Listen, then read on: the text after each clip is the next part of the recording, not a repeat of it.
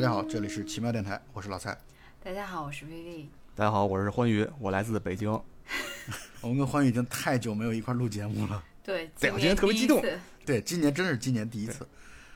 而且我们三个人上次一起录节目是去年的《阿飞正传》。那我们今天要聊一部我觉得看了好多遍的一个电影，嗯，陈可辛导演的《甜蜜蜜》。我发现我才看了两遍，因为我第一遍看的时候，应该我。那我我觉得那时候我应该还带着尿布呢，呃，不是，至少是情窦未开，我感觉，因为当时看的时候，我感觉这个电影很 boring，就特别无聊，所以给我没留下什么印象，只是那个，就是经常在各种各大媒体上经常会出现一个黎明和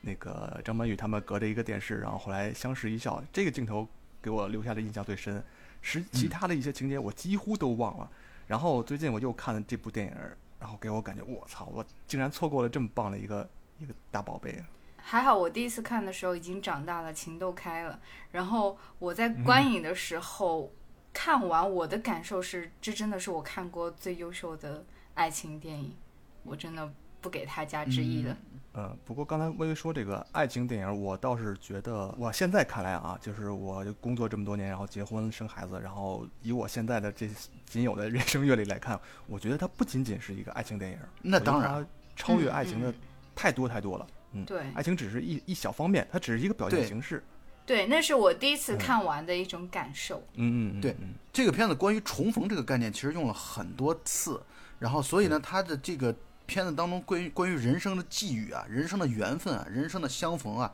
我觉得这个是超越爱情的特别特别多的东西。但是我也依然呃同意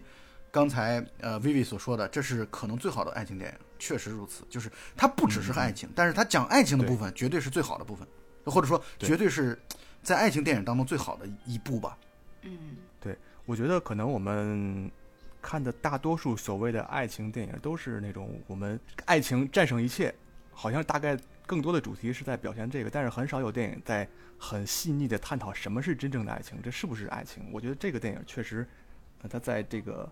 关于爱情观的一些哲理上面的探讨要已经非常非常深刻了。对，我想说的是，跟欢愉一块录音好开心啊！我 总算不是只有我跟薇薇两个人的单一的观点了。对，我现在其实还是有点懵，怎么会有两个声音在跟我说话？那个呃，而且再一个就是，我得说一下录这期节目的一个由头。第一个由头呢，是因为因为前一阵放出来的他那个陈可辛导演的处女作《双城故事》，再一个呢，就是马上春节档来的就是陈可辛的。中国女排，我听到目前为止所听到的关于中国女排的这个评价，都是说巨好无比啊！当然，我们最好还是放低点期待，因为我觉得至少看完《甜蜜蜜》之后，我觉得《甜蜜蜜》是就好像《杀人回忆》对于奉俊昊来说是无法超越的巅峰。甜蜜蜜很可能，我觉得是陈可辛永远无法超越的巅峰，因为结合陈可辛北上之后，就是在大陆的这个电影界当中的一些表现。虽然很多片子很受关注，比如说《中国合伙人》啊，或者什么片子，但是我其实觉得他跟他巅峰时期的甜蜜蜜比起来，简直提鞋的资格都不够啊，就水平差太远了。哎，既然说到陈可辛了，我想到我就是前不久刚看了一个陈可辛早期拍的一个恐怖片儿。就是三更啊，三更那个电影，它是三段故事，就是分别发生在韩国、香港和泰国。然后陈在香港的这段故事是陈可辛拍拍的，然后就这个三个故事，他们自己跟自己比起来，那两个故事简直就是小学生级别的。就是陈可辛在这里真的是一个大师。那那个电影也是黎明主演的，然后也有曾志伟参演，非常非常好看。他那个故事叫《回家》，你们可以去看，特别棒。嗯，我们拉回到《甜蜜蜜》的这个本身上。我有这样的一个感受，我想跟你们分享一下。我觉得这个电影也可能刚才欢愉所说的那个，就是有点无趣的这个状态。当然是呃，就是小时候看的时候觉得无趣，对对对，很可能是因为这个电影的我的感受是前半段的剧情性并不强，啊，它的后半段其实剧情点很密集，但是前半段都是通过一些碎片化的啊片段化的这样的一些表现，然后来去表现。呃，人与人的，我本来想说男女之间啊，但是其实我想说是人与人之间的特别细腻的、特别细碎的那些情感。其实我个人而言，我会更喜欢前半段一些。嗯，我都喜欢。而且我不知道你们在重温的时候有什么感觉。我在后半段的时候，就是我已经十几年没看《甜蜜蜜》了，或者说十几年没有完整的看《甜蜜蜜》了。但是我在看后半段的时候，我觉得还是有一种特别特别感动、特别特别。想要流泪的那种感觉。对，尤其有的一些台词一出来之后，我觉得真的太棒了。对，可能后半段就是比较注重叙事性，就是故事的情节的发展。对，这就是我刚才说的嘛。前半段会显得叙事性并不强，嗯，啊，或者说剧情性并不强啊。后半段的剧情性明显强起来了，所以前后是会稍微有一点点的区别啊。但是总体混混在一起之后的这个感觉是很好的。我要说，我跟老蔡感觉差不多，就是电影一结束，那个黑白的画面出开始出字幕的时候，就感觉特别的黑灰、唏嘘。嗯，是啊。那我们就把这个剧情过一下吧。好好的梳理一下。对对对，这个电影一开始就是讲李小军嘛，就是黎明所饰演的这个大陆仔。他在我看那个版本当中，因为是粤语的粤语为主的版本，所以他讲的是他是从天津过去的，他从啊天津到了啊，他好像是去年修复的一个版本，就是大陆配音的，那好像是改成无锡了。啊，对对对，是的，是的，嗯就是不知道以。国语为主的版本，以国语为主的版本是配音版本说的是无锡，但是呢，这个在粤语的版本当中说的是天津，但是我觉得这不重要，嗯因为压根儿也就没表现他们在过去大陆当中的这种生活，所以没关系的。但是有一点倒是确定的，就杨恭如的那个气质，确实是像无锡江南水乡的那种女人的气质。嗯嗯嗯，然后我得再插一句话，就是我觉得这个片子当中选角选的实在太出色了，就是四大主角没法替换，我觉得这就是哪一个都都替换不了。嗯那个张曼玉贡献了神级的表演，真的啊是神级的。黎明呢，则是这个片子是的气质最适合他的，就是这个，片子当中的。憨憨土土的感觉。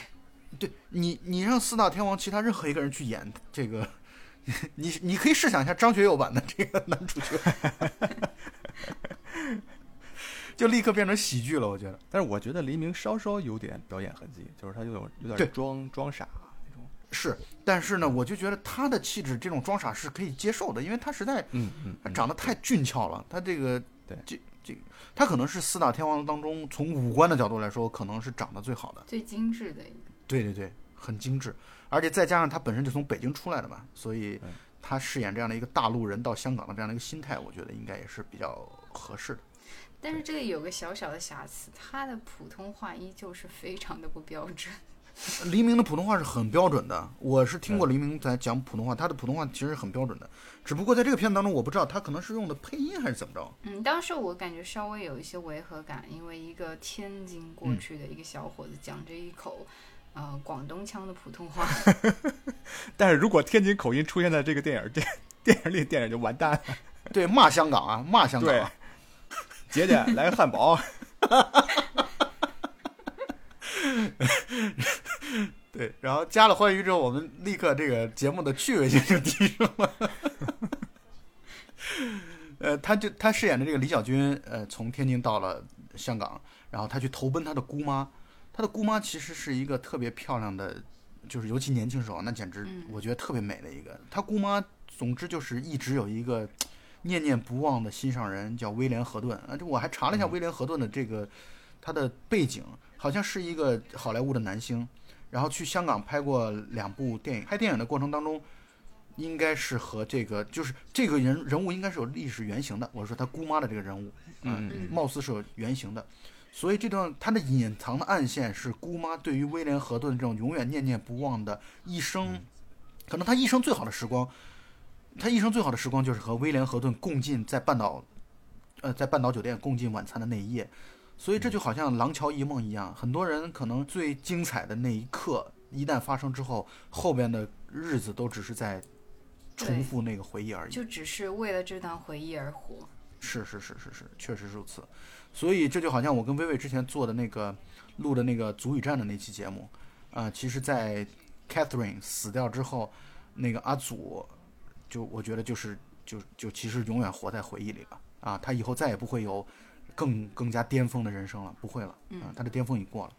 当然，这是我们的猜想。嗯，然后李翘和李翘就是张曼玉所演的这个角色，嗯和李小军就在麦当劳相遇了。啊，李翘第一次见到李小军的时候，他是特别不屑的哈。他其实虽然他自己也是从大陆来的，但是他看到一个就是穿着那样一个一个灰灰蓝大褂儿的人，然后说着那个特别不标准的广东话的时候，他是明显的瞧不起的。然后他在用普通话跟他交流的时候，也是小声的告诉他你是要打包还是要在这儿吃。他就是怕自己的这个身份暴露。对，其实这个点我觉得导演设计的挺好的，就是广东人在那段时间，因为那个时候应该是八十年代嘛，啊，八十年代的下下半段，嗯，广东人在呃是在一种夹缝当中的，就是他是夹在香港人代表了一种比较先进的资本主义的这个社会的经或者经济水平的发展，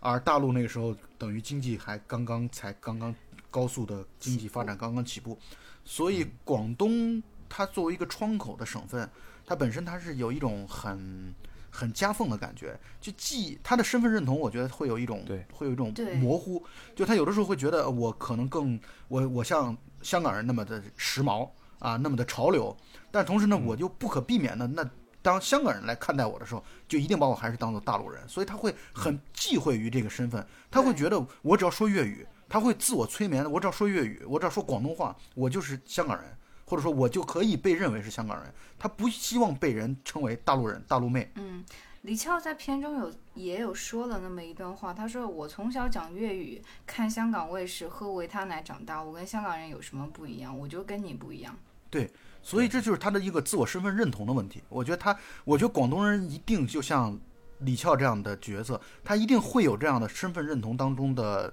这种困惑或者模糊或者自我催眠。他会觉得就好像刚才薇薇所说的那段话，他其实就是一种自我催眠，他自己要告诉自己，我跟香港人没有区别，我就是香港人，我来的这个里，我来这里，我跟天津来的土包子比起来，我就是有优势的。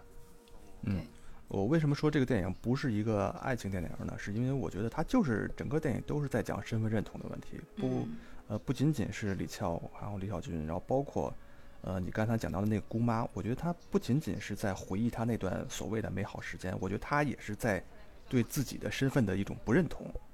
因为他，他，他一直觉得自己哎，跟一个好莱坞影星有过那么风流的一夜，他觉得他自己是跟那种西方的那种牛逼的资本主义更接近的人，所以他一直在憧憬那段美好的时间。薇薇，你有没有发现我们好久没跟欢迎录音，他现在变得哲学起来了？啊，是吗？我靠，总人总要稍微，对我也是对以前的身份表示了不认同。所以接着刚才的话题说，就是李翘，呃，他对自己，他会认为，这就好像一个等级一样，他会觉得他的身份会比从天津来的李小军的身份更高一些，在香港来说，所以呢，他会觉得他盘剥这些其他的大陆同胞，呃，当然一开始确实如此啊，就是他每次帮着就是介绍大陆同胞去上那种所谓的蹩脚的英文课，他会觉得他内心其实没有没有波澜的，或者说他没有他没有顾虑的。他会觉得我本来就应该这样呀，我赚赚你们的钱，我没有心理没有道德包袱。其实他们的故事开展是因为李翘打了很多份工，包括在介绍李小军去的那个英文补习班当中，他还在那边打扫卫生。然后呃，他因为打了很多份工，所以就是在工作和工作之间转场是很辛苦的。呃，有一天他来不及做下一份工的时候，李小军告诉他说：“我有车。”关键他他一开始他说有车，就他是用极其质疑的语气来去跟李小军说：“你有车。”就是这样的一种感觉，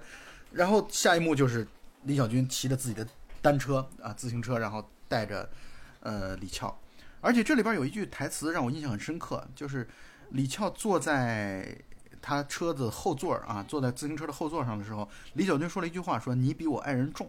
啊。这里边这句话虽然只有六个字，但是体现的内容特别的多。第一个呢，就是他对于方小婷，也就是杨恭如所演的这个角色，把他称之为爱人，虽然那个时候还没有结婚啊。但是他把他称之为爱人，我觉得他们俩的关系本身是很亲密的，而且后边他也交代出来了，他自己的人生理想就是娶方小婷到香港来结婚，他会觉得他自己就出人头地了，他的人生理想就是这么简单。再一个就是你比我爱人重这句话本身给李翘留下了一些深刻的印象，就是会觉得啊，好吧，你这句话其实跟我来说是有距离感的。就是你其实相当于你在提醒我，你是有爱人的，我不用对你有任何的其他的一些想法，哪怕一丁点儿。虽然我也我现在等级比你高，但是我也我完全不会有这样的一种想法。所以一开始是有这种身份错位的，我觉得我是这么觉得的。这句话是有这样的一个意味在里边的。后来其实我看这段，然后还有包括后来就是他们俩第一次亲密接触的时候，其实我觉得这个黎明演的这个角色呀，就是绝对不像他这个表面上看起来这么简单这么老实。就是他是有自己很多小心思的。薇薇，你同意他的观点吗？对啊，我同意，因为这里就要涉及到后面的剧情了。他们在，嗯嗯那就说到，那就等会儿说到时候再说呗。嗯，对对对，并且在单车上的这一段戏，也是全片的《甜蜜蜜》这首歌第一次响起的时候，然后两个人在香港街头非常浪漫的，然后唱起《甜蜜蜜》。然后我对这个地方我还要插一句的就是，呃，二零零二年，也就十七年前，我们其实做过一个对长篇，然后一个小时五十分钟的一个长篇，对那个。呃我的黄金时代，然后我这次在看的时候，我就有点被吓到了，你知道吗？我个人有点被吓到了，因为我已经十几年没有看《甜蜜蜜》了。然后我在看《甜蜜蜜》的时候，我会觉得我们当年其实像《甜蜜蜜》实在是抄袭模仿了太多的内容，对，包括就是它《甜蜜蜜》真的是非常多的影响到了我们在拍那个片子的时候，对于很多问题的拍摄的，包括手法、包括角度、包括运镜等等等等一系列的东西都都是在影响到，包括有的镜头的往往后这个长拉呀，为了表现人的孤独啊，包括这个男主角带女主角骑自行车啊等等，觉得受到了特别多的影响，包括结构啊，这个整个偏前和偏后的那个。他们早就已经见过面的那样的一个命运交错的那样的一个结构，这都是我们曾经真的是真的是模仿和抄袭，我觉得完全但完全是但是是你要知道，你们这种接见是特别成功、特别有效的，所以可见陈可辛他这个电影他是就是多么经典。我觉得你们不够成功，因为陈可辛还没来告你们。啊，对对对，是是是是，确实确实是，嗯，啊，但没关系，啊，因为我们没有拿它做商业的用途啊。好了，我们现在拉回来，我们然后就像我刚才说的啊，李翘其实一开始就利用了，其实相当于利用了李小军，包括他让李小军在在送鸡鸭鹅的时候去帮他顺便送花儿，然后让他做盘剥他做很多的事情。嗯，嗯，但是慢慢的这样的真的是日久生情啊，慢慢的这样做下来，做做做来做去，我觉得他也有点对于这个李小军产生了依赖，就是他他其实离不开李小军，因为就像他们俩后来自己互相给对方说的话一样，他们俩可能是彼此在香港唯一的朋友。对，就是刚才环宇说的，李小军这个人物可能就不像是他一开始表现出来的那么憨、那么笨，心里还是有很多小心思的。就是在他们那段对话里面，李小军说了那么一句话，他说：“我知道你讨我便宜啊，如果我不让你讨的话，你就不来找我。”那我连香港唯一的朋友都没有了，就是他这一切受欺负，内心都是心知肚明的。他他不是纯傻呀，他自己也会，他自己会掂量这件事儿啊，他也会觉得，得到的愉快比失去的要多。没错没错，他最多就是损一些劳动力，损一些时间，损一些钱而已。但是他会觉得跟李翘在一起相处，而且他也会觉得李翘他本身他对李翘是充满了敬佩的。他从一开始的最开始他是很敬佩李翘，比如李翘有呃 BB 机，然后李翘打了很多份工，李翘李翘在特别的特别的他多么令人艳羡对，包括李翘。包括李翘有这个恒生银行的这个卡，呃这个银行卡，嗯嗯，所以他就会他就会特别的嗯羡慕李翘，而且他以李翘作为一个自己到香港的像是一个标尺标杆一样，他永远倒也不是说我要我要接近他，或者我要达到他那样，他不敢奢望这一点，但是永远有那么一个优质的人的榜样的存在，对他来说也是一种鼓励和鞭策。这就好像一个刚到北京的一个，比如一个北漂，一个码农，然后突然对对对结识了一个美美大老板，还是一个美女，对，一个美女大老板前辈，你说他能不高高兴兴的去跟人家人前马后的这样围着人家转吗？而且还有一点就是，呃，他就我附上你们俩的刚才那个观点，我同意的地方就在于，他其实很早就发现李翘其实不是香港人，啊，他很早就发现李翘其实是没说就，带有大陆的这种，可能大陆的同志之间互相是能够嗅得出来味道的吧。嗯嗯嗯所以你看这个片子选了黎明是演这个角色，真是太正确了。然后换另外一个人，他身上的这些小聪明就会马上暴露出来，就会让观众感觉到厌恶了。对对，但是这些小所谓的小缺点放在黎明身上，就是我们完全可以接受。而且我刚才说了，这个《甜蜜蜜》确实是陈可辛的一个电影的巅峰。你看他在八七年那个元宵夜当中，也就是他们俩第一次激情夜的那那天，嗯，然后卖邓丽君的录音带，呃，创业等于失败了嘛，就是没人来买嘛。然后那天晚上风大雨大，两个人互相温暖，然后两个人一起吃饺子，应该吃饺子还是吃汤吃吃元宵？吃汤圆儿吃饺子反正饺子应该是吃饺子，对吃饺子。然后他特别会拍，就是接下来那两个人洗碗时候那个细节拍的太好了，洗碗时候拍到他们俩双手的那种触碰，然后给李翘擦手的李小军，给李翘穿衣服的李小军，然后两个人的亲吻，我觉得水到渠成，自然而然。这我觉得这是一种教科书一般的男女的情绪到位。对我不得不说的是，其实这个情节我看了很多遍，好像每年看的时候津津有味的这一幕。因为这一次，因为我在做，就是咱们录片子之前，我要做笔记嘛，所以我这次专门特别用心的来看了那段戏。那段戏的镜头语言真的是太棒了。然后同时呢，你可以，呃，我我不知道你们肯定也注意到这么一个细节，呃，我想说的观点就是他们俩的第一次的亲吻是李翘先的。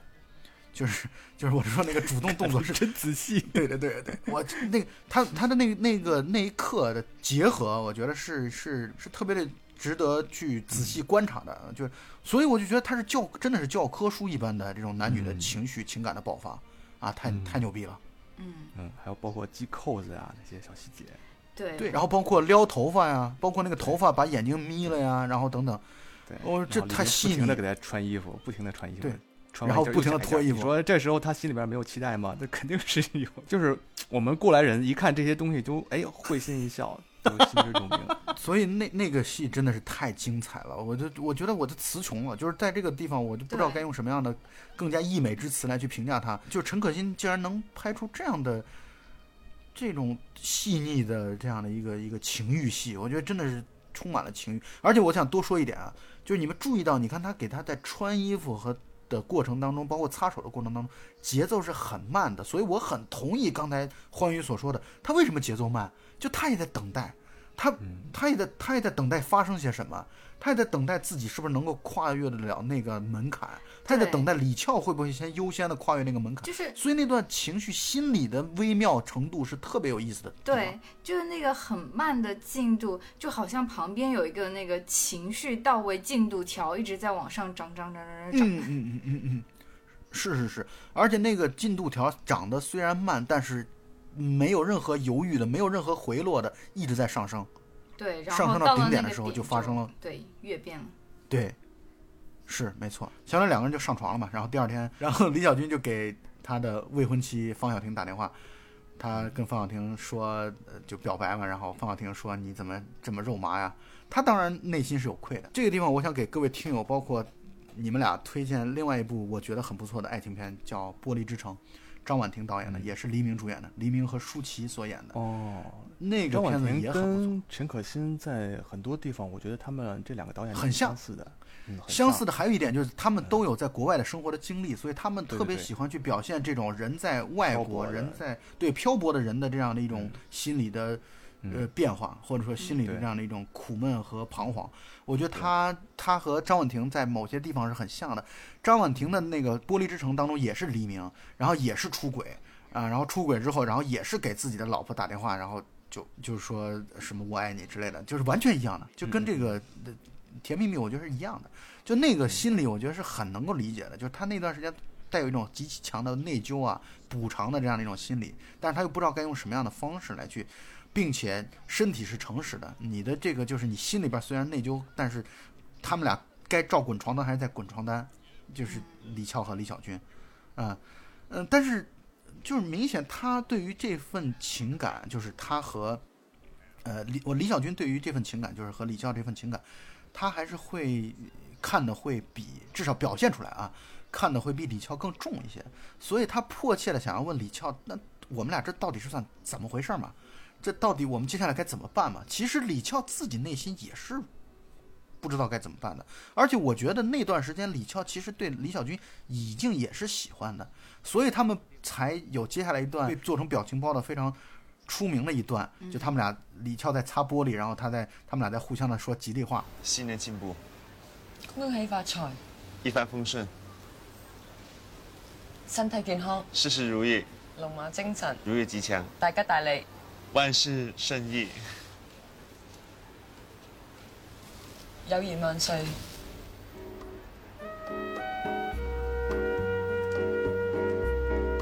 就像我们刚才也是一直在说的，这片当中细节真的是很丰富。比如说，呃，印象深刻的把泳裤当内裤穿的黎明，这个细节在后边是专门有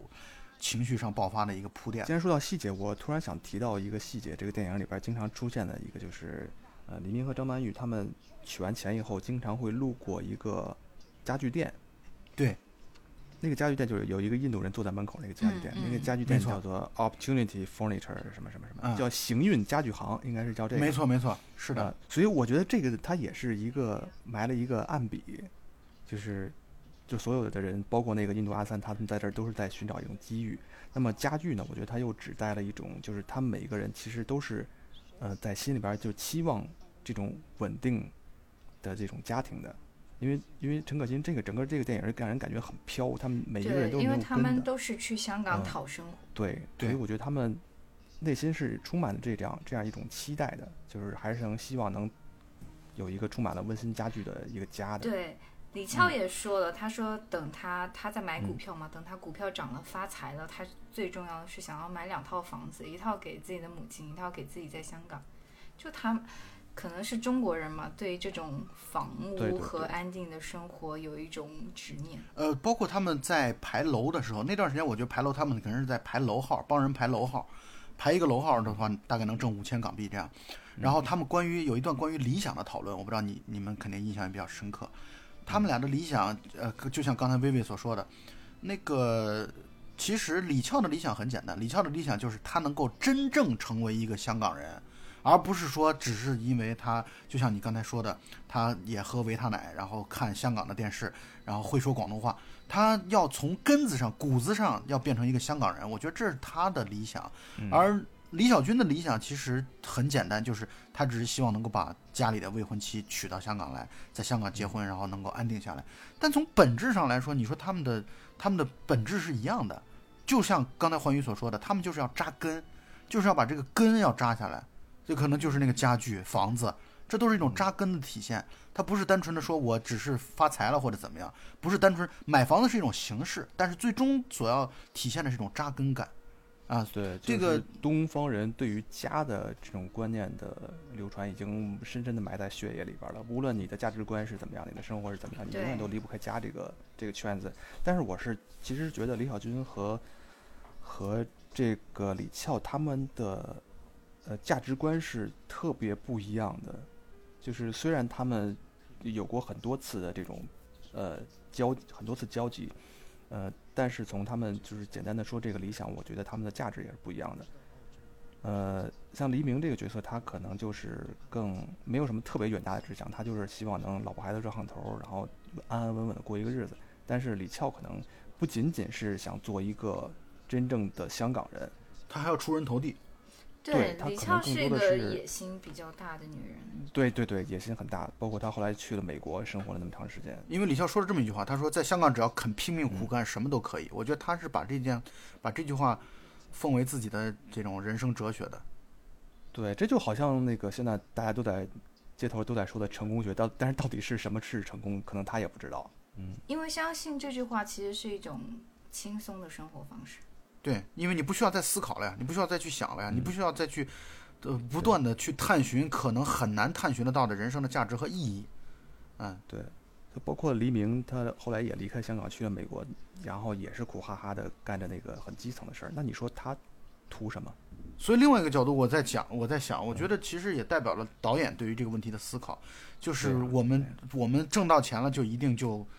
就就是成功了吗？或者挣到钱就一定就有根了吗？挣到钱就一定自己对自我内心就满足了吗？真不一定。然后因为你命运这个东西是，因为这个片子当中的命运感。命运的那种不可知感是特别强烈的一个主题，我觉得。对对对，所以呢到他电影后半段就更明显对。，所以他想表现的，我的理解就是他想表现的就是，呃，人如浮萍一般，在命运的这种大浪潮之下，是啊，整部电影都是讲着一个命运跌宕起伏的这样一个过程。即便是我们刚才说的没有什么剧情感的前半段，也有那么一个一个跌宕在，就是眼看着一直在涨的股票，李翘的股票一夜之间跌了，他的卡里面三万多没了，只剩下八十几块钱。然后他这些年的积蓄没有了，然后他就不得不去从事一个当像是相当于按摩女的这样一个工作，也就是这个工作让他认识了豹哥，就是曾志伟演的我们啊，我特别喜欢豹哥。对，第四个主角。对，因为豹哥明显是特别充满了人生智慧的，就是豹哥，豹哥眼睛很毒，然后脑子很聪明，脑子很清楚，同时又 而且内心极温柔。我觉得豹哥太会撩妹了。就是微微，我我现在说这个的时候，我想起来咱们俩录的那个情书那一集，嗯，那个博元崇完全是靠颜值，李小军是靠颜值来来打。对对。豹哥和那个风川月司那个 那个。就是秋叶老师，完全是靠会撩妹行走江湖的啊！他太会撩妹了，靠套路。关键人家的套路是随手拈来，对这个套路真是随手拈来，就是呃，对，真的太了不起了。为什么我们说那个豹哥具有非常精湛的撩妹技术？就是片中接下来还有发生一个非常经典的一个桥段，李翘在给豹哥按摩的时候。呃，豹哥的小弟进进出出，大概在讨论一些江湖上打打杀杀的事情。然后，但是李翘依然是给豹哥甩脸色。豹哥问他：“难道你都不怕吗？”然后李翘说：“我什么都不怕，除了老鼠，我什么都不怕。”但是第二次来的时候，背上就是那种。龙的纹身的那种黑社会老大的豹哥，在那个龙的缝隙里面纹了一只小小的米老鼠，李翘就被那一刻可能就怦然心动了。所有的女人在那一刻都会怦然心动，我猜。这个故事当中也确实表现出来这个两种不同的呃男人对女人的这样的一个态度。李小军呢傻乎乎的啊，然后什么都是被牵着走的，然后豹哥呢则是一切都是主动的啊。包括虽然长得丑啊，但是心里很美啊。我在重新看这部电影的时候，我觉得曾志伟在这部片里居然一点都不丑，甚至有一点点帅，很帅。尤其他后面在船上那段，就就他连他的五官都变帅了，为什么？好的，你们的审美都已经出现了问题。他其实相当于现在这段时间，李翘身边出现了两个男人，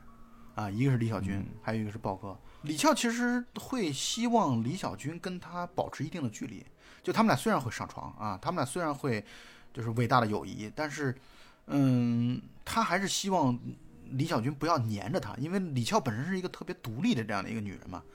而且再一个呢，就是李小军有的时候做的事情呢，黏黏糊糊的，比如说买手链给两个女人，给他老婆，还有呃李翘分别买同样的一模一样款式的两个手链，所以李翘就质问李小军说：“那一个是你老婆，一个是你朋友，你买一样的东西，你这对两个女人。”这等于就是特别不懂女人，就是你这样子，你你你是要做什么？你是要你是要把我放在什么样的一个地位？他就特别的，他就特别的对这个反感，就是或者说，嗯，难以接受。嗯，我还有个想法，至少在前期，李翘的心中，李小军不是他的理想对象，一是一个会耽误他前程的人，一个绊脚石。嗯嗯嗯。所以李翘说了一句话：“我来香港的目的不是你，你来香港的目的也不是我。”我觉得这个话说的是非常准确的，表达了他那个时候对李小军的一个态度。嗯，陈可辛在这个片子当中不断的用俯拍镜头来表现人的渺小。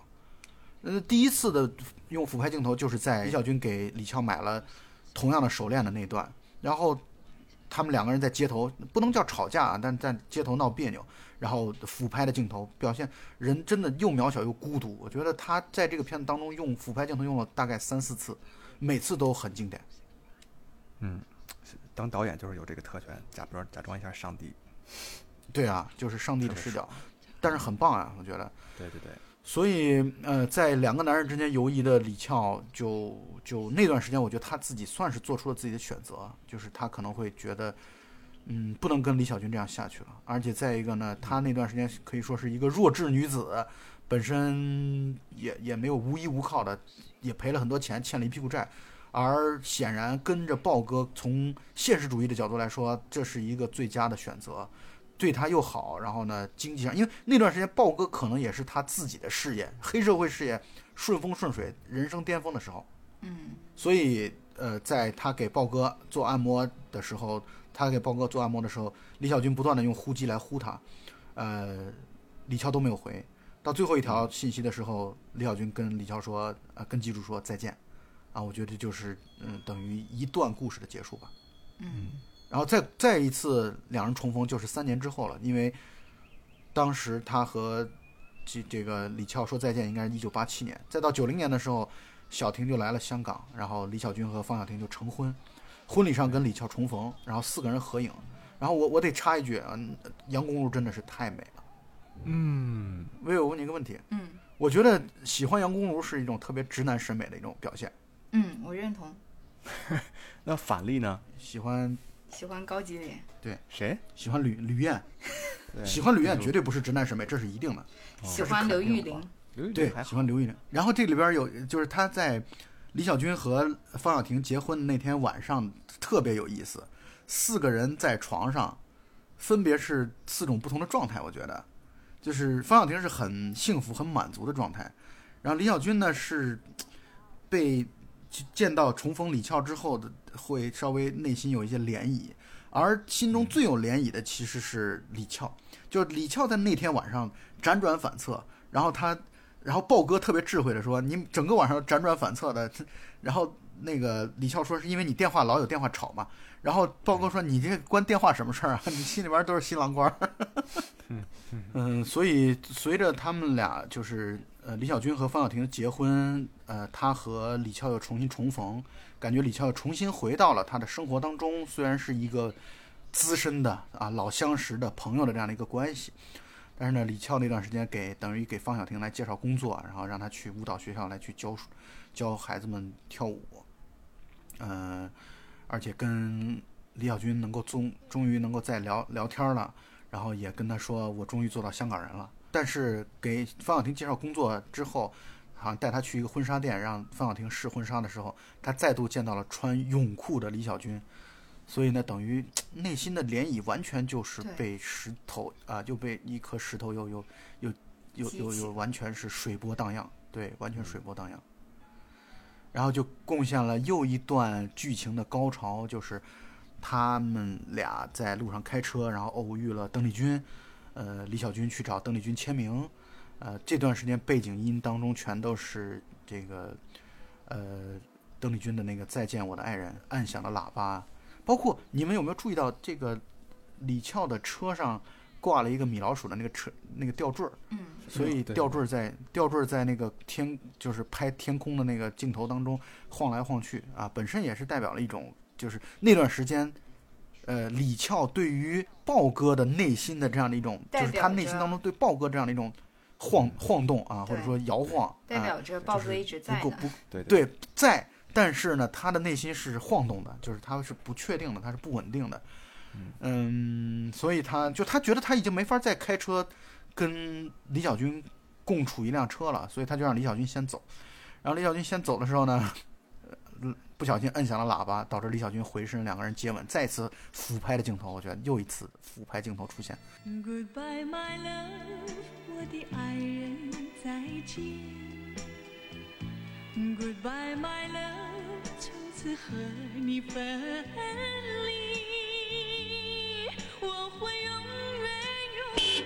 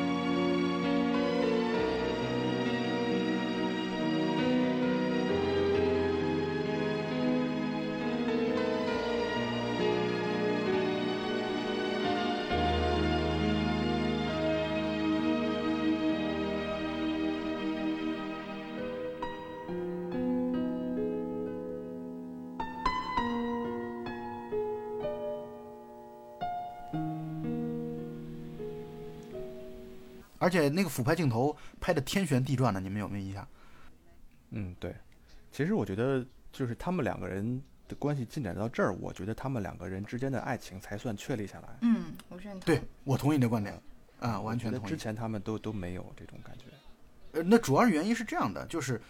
他们之前可能还是就好像接下来他们俩就上床了嘛，上床之后，嗯，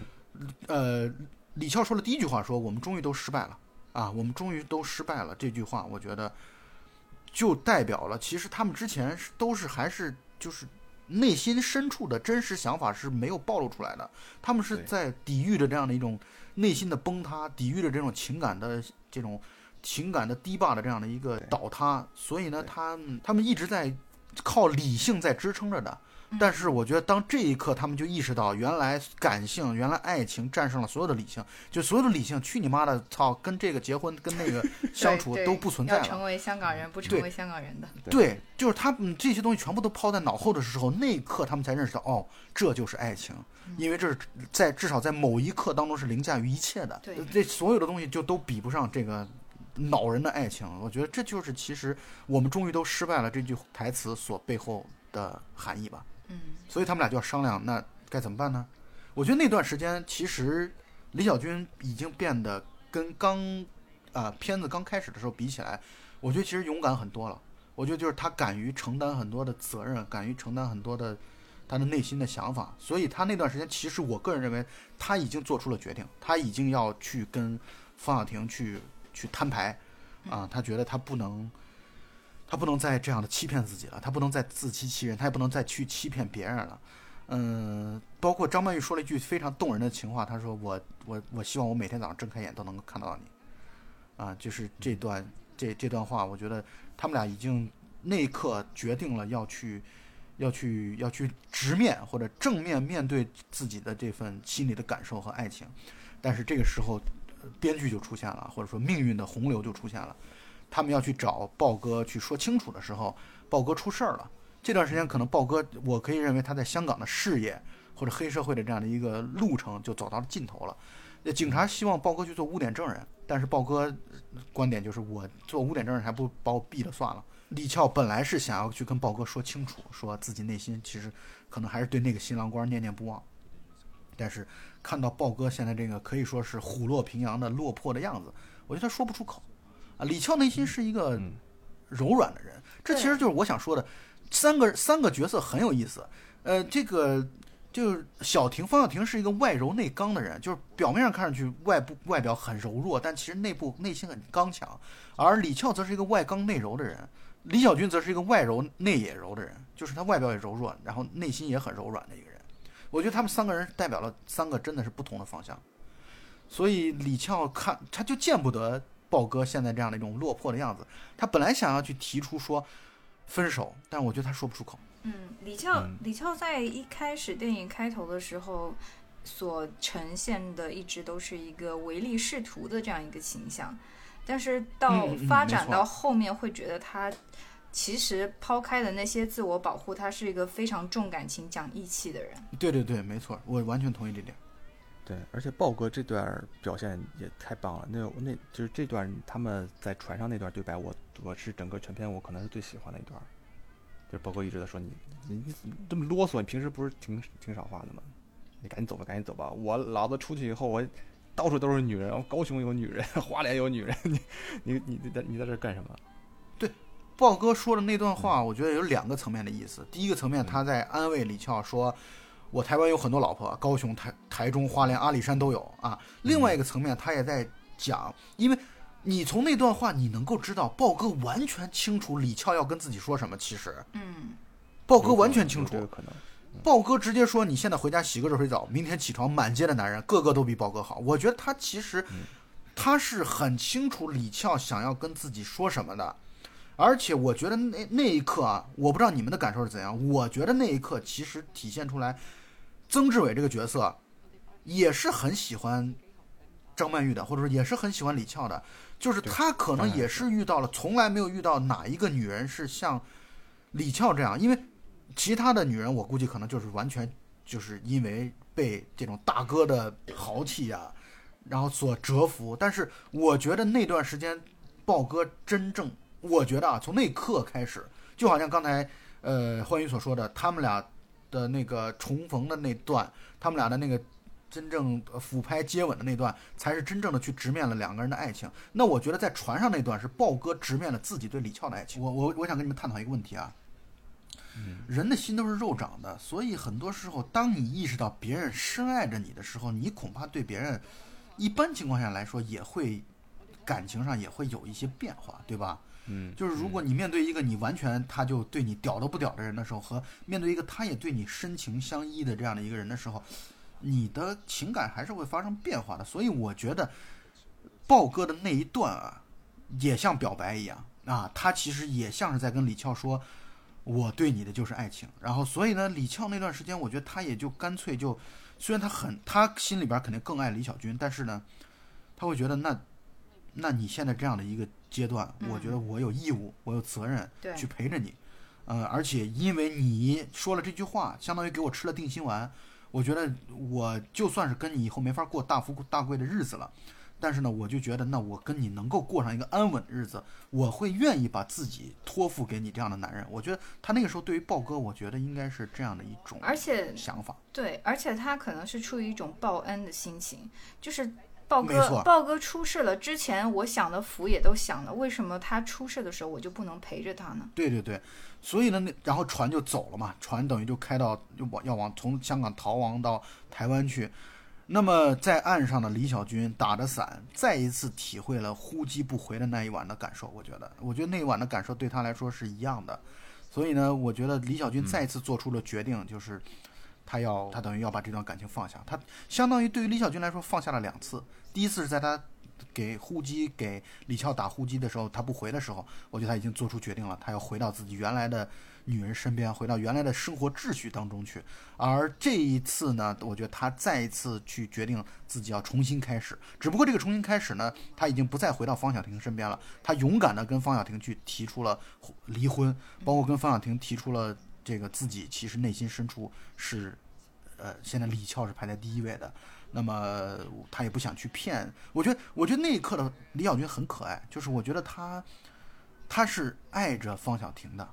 只不过这种爱和李翘的级别不是一个级别，但是呢，他确实是爱方小婷的，所以他不愿意，他不愿意用谎言来去面对自己的爱人，我觉得是这样的，对，我觉得那一刻的李小军是成熟了以后的李小军。我完全同意对对对你的观点。对对对，嗯，就是他这个人物在这一刻有了一个飞升，嗯，这就是人物弧光嘛，人物的变化嘛，对吧？嗯李小军接下来就要开始处理自己的一些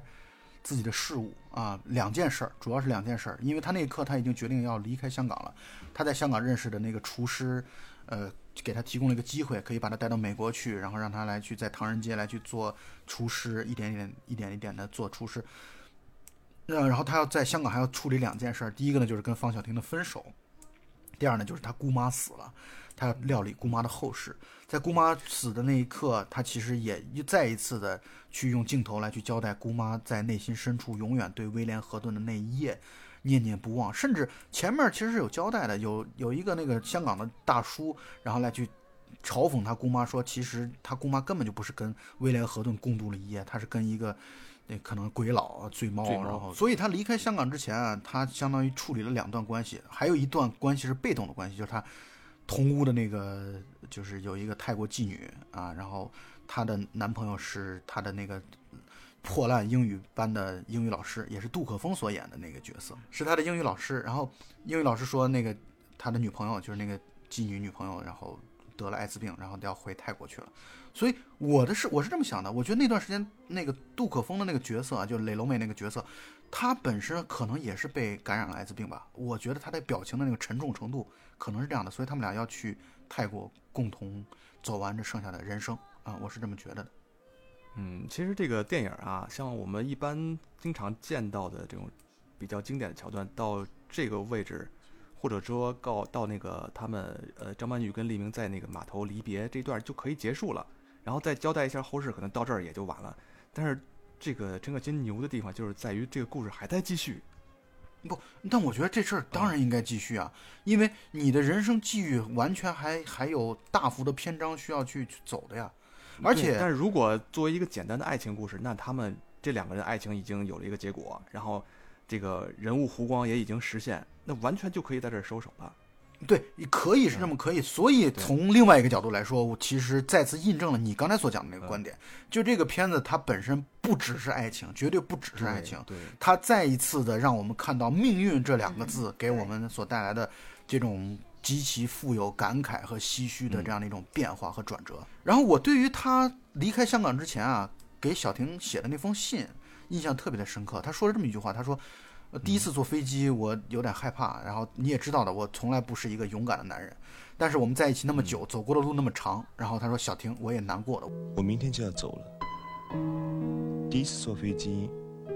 有点害怕。我本来就不是一个勇敢的男人。我不敢让你原谅我。我只是想，我们一起这么多年，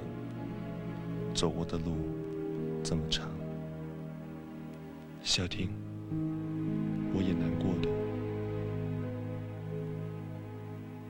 我觉得这封信写的实在太好了，这个嗯充满了真情实感。他对小婷，他对小婷这种青梅竹马感情绝对没有丧失。只不过他已经充分的认识到自己可能内心更想要的是什么，以及他可能会觉得他跟小婷之间的这种青梅竹马是一种习惯，这种习惯本身代表了爱情的丧失。因为就好像我跟薇薇之前录的《足语战》当中所谈到的，那个爱情这个东西它就不长久，它就不是长久的事情，它就是一个又一个闪光的瞬间的延续和和和进一步的造成。所以呢，我觉得这个他和小婷这封信本身也代表了这一点，他和小婷充满了感情，但是已经不是爱情了。然后下一段字幕就来到一九九三年的秋啊，这次来到美国了啊，命运再次交错。李小军在一个餐馆里边做厨师，相当于在老朋友的餐馆里边做在做厨师。嗯，有一个客人点了一份外卖啊，然后当跑堂的那个把菜拿过去的时候，看报纸的那个人啊，收起报纸，我们在镜头当中看到哦，原来是豹哥。豹哥点了外卖，原来豹哥和李小军，包括豹哥和李俏，他们现在在同一个城市，纽约。对，这就是命运的安排。然后下一幕就更加的戏剧性，就是豹哥作为当年叱咤风云的香港黑社会老大，在美国的街头被一群没有身份的小混混，呃，开枪打死了。这虽然就是拳怕少壮嘛，那段时间给人的感觉就是英雄迟暮，拳霸少壮嘛。对。虽然说这是不可思议的那么一个剧情，但是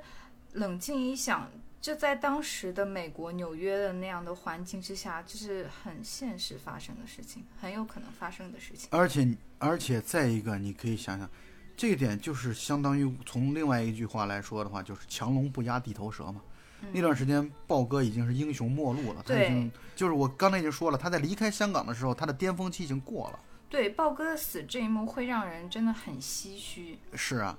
就是命运啊！谁还没有老的时候呢？谁没有谢幕的时候呢？而这一刻就来到了豹哥他的人生大幕谢幕的时候。对，而且他不是被其他的人给杀死，就是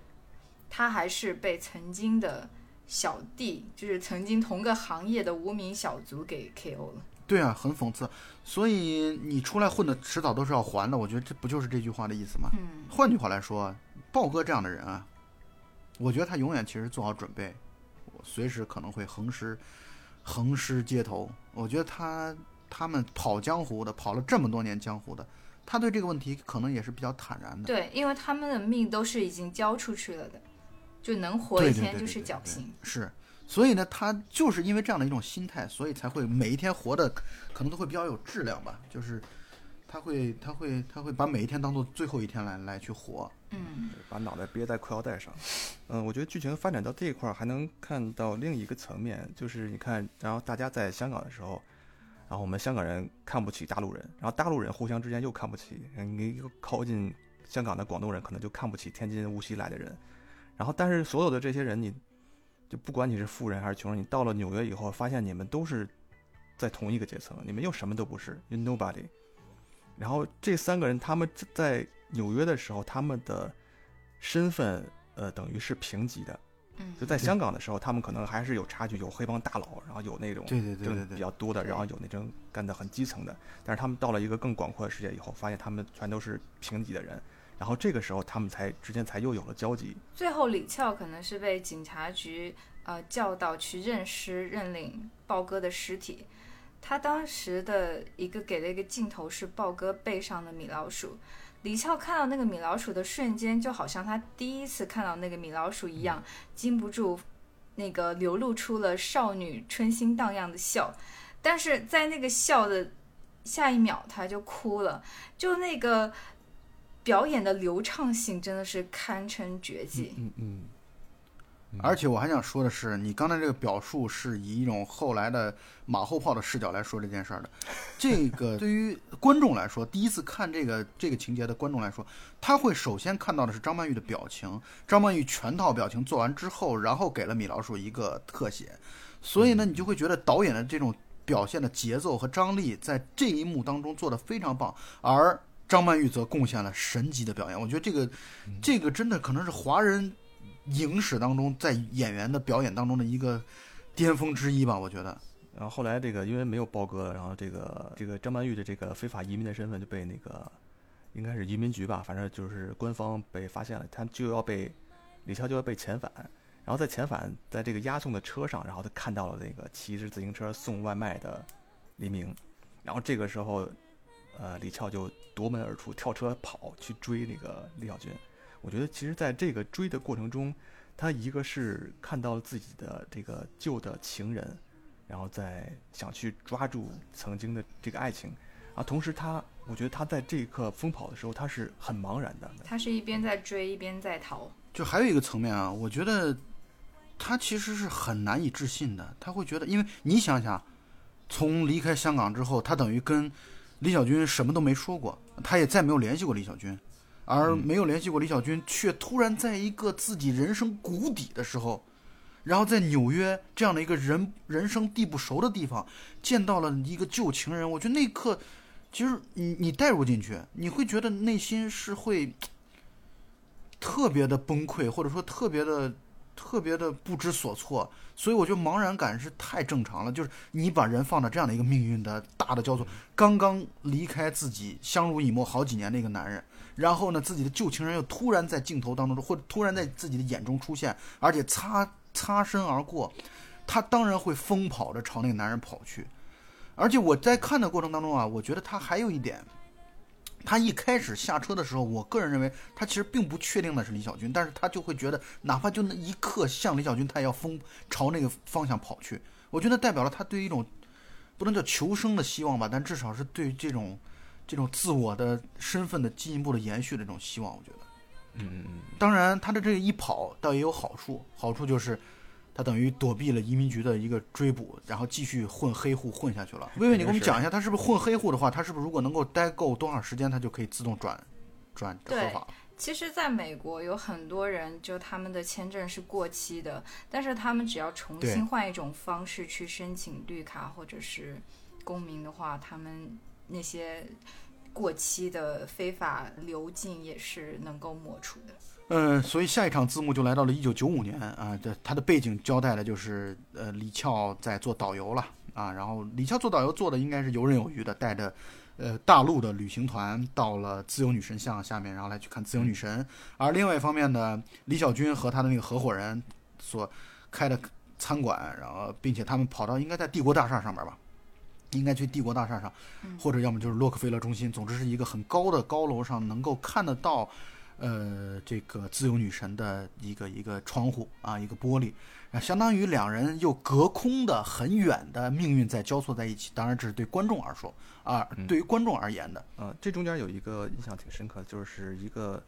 他这个旅行团里边有一个大陆的人在说，现在也好啊，这个国内环境很好了，大家都开始不往香港、不往美国跑了，大家都开始往回走了。然后，这个时候，然后张曼玉的表示表情上，啊，张曼玉的脸上露出了一个特别复杂的表情。对，就是这个时候，就她肯定是在思考，就是肯定是在，我操，我兜兜转转这么多年，好像表面上好像我们从内地，然后到了香港，啊，又到了美国，好像一直在向更好的地方去，但实际上。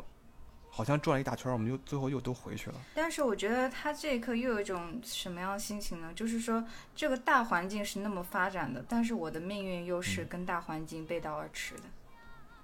啊，对啊，就是我觉得你跟欢愉说的观点是一致的呀。对，所以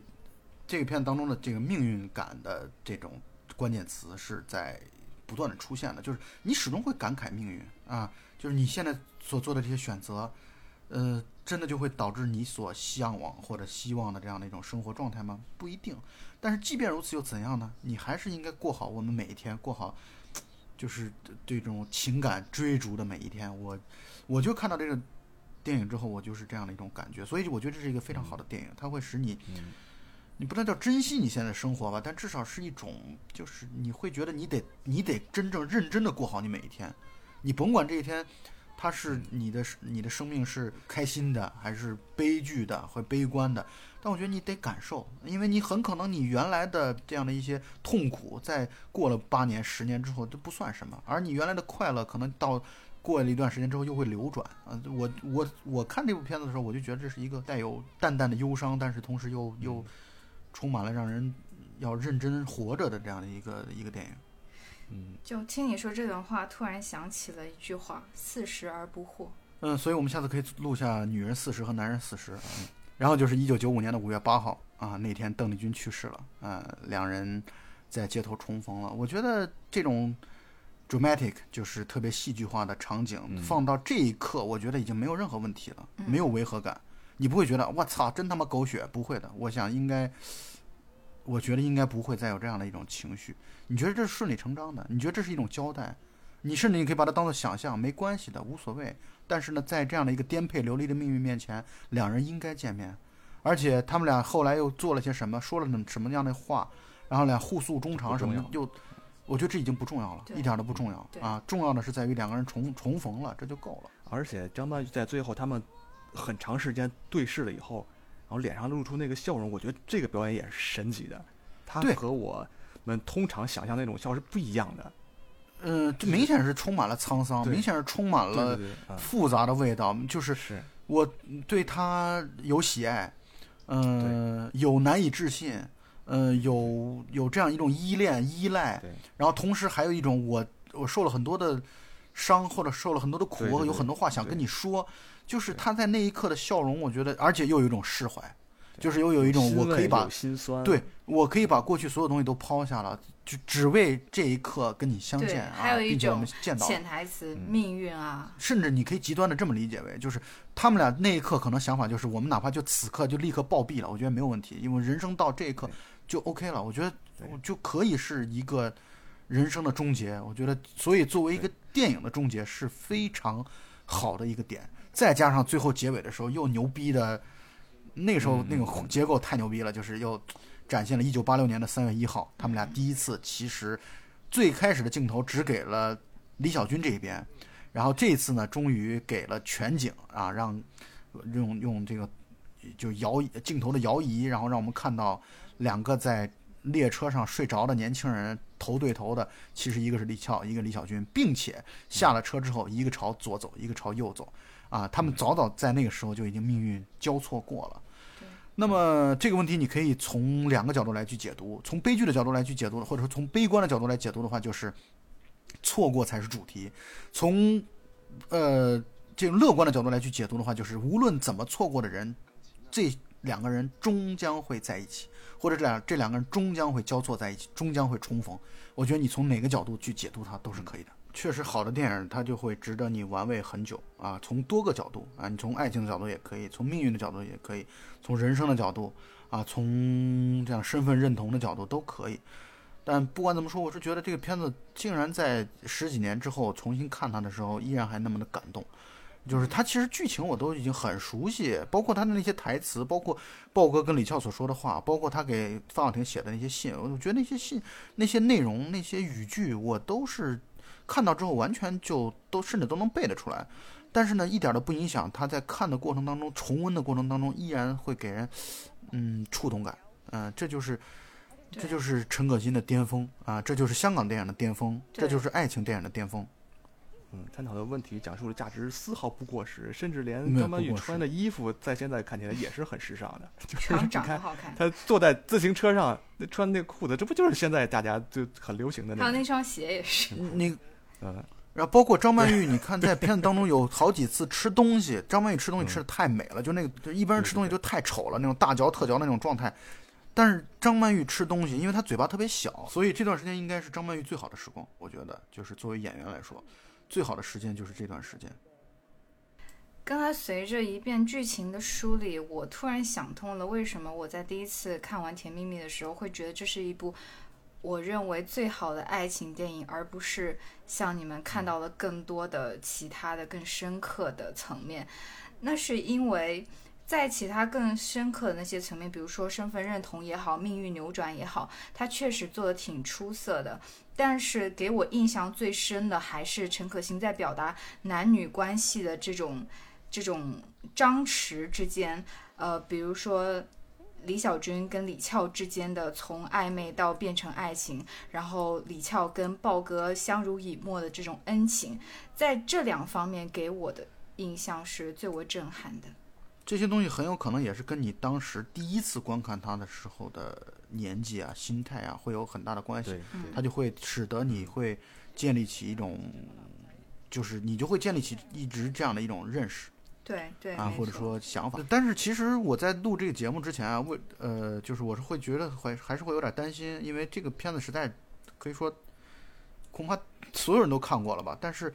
呃，我依然觉得看完之后，就是在重温完之后，包括跟你们录节目的过程，我也坚信这一点，就是聊它还是有价值的。嗯，聊它对于我们。对于这种情感的梳理，对于这种情感的认识和讨论，我觉得是很有价值的。细腻的电影，细腻而真实的、细腻而真诚的这种电影，都是会让人念念不忘。我觉得，嗯，所以我再次推荐一下这个，就是《玻璃之城》啊，如果有兴趣的朋友，可以跟呃《甜蜜蜜》一起来对比来去看。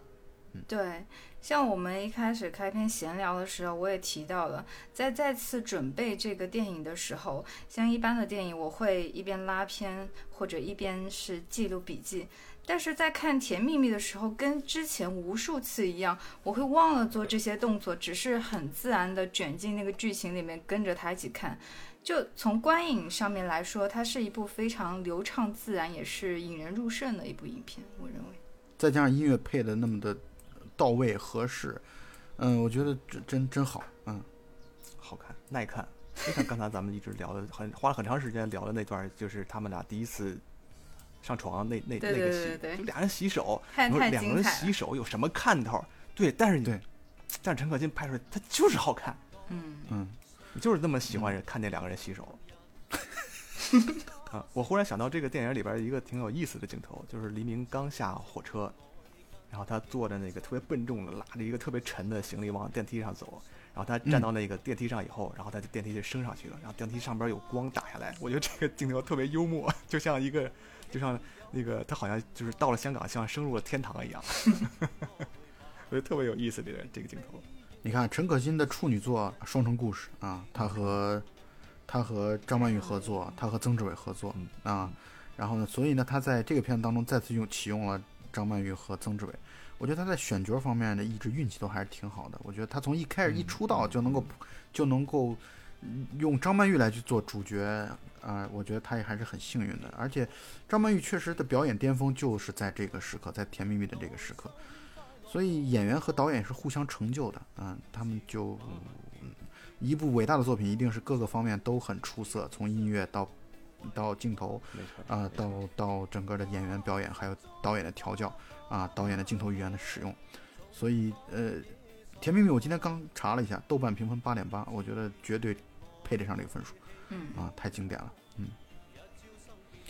所以我就不用再说那句话了，就是大家没看过的就去看吧，这我就没事好说了，因为在座的所有的听友们，我估计应该都看过了，可能还不止一一遍两遍，大家看过了就再去看一遍，嗯，对，然后然后包括。可以跟我们来分享一下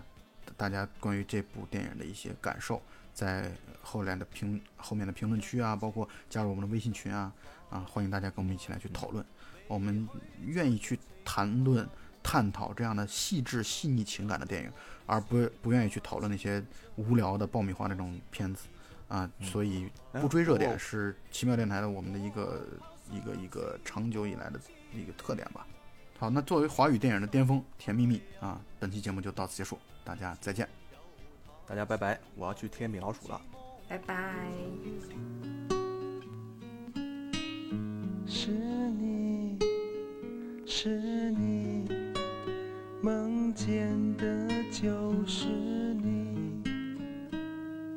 甜蜜蜜，你笑得甜蜜蜜，好像花儿开在春风里。开在。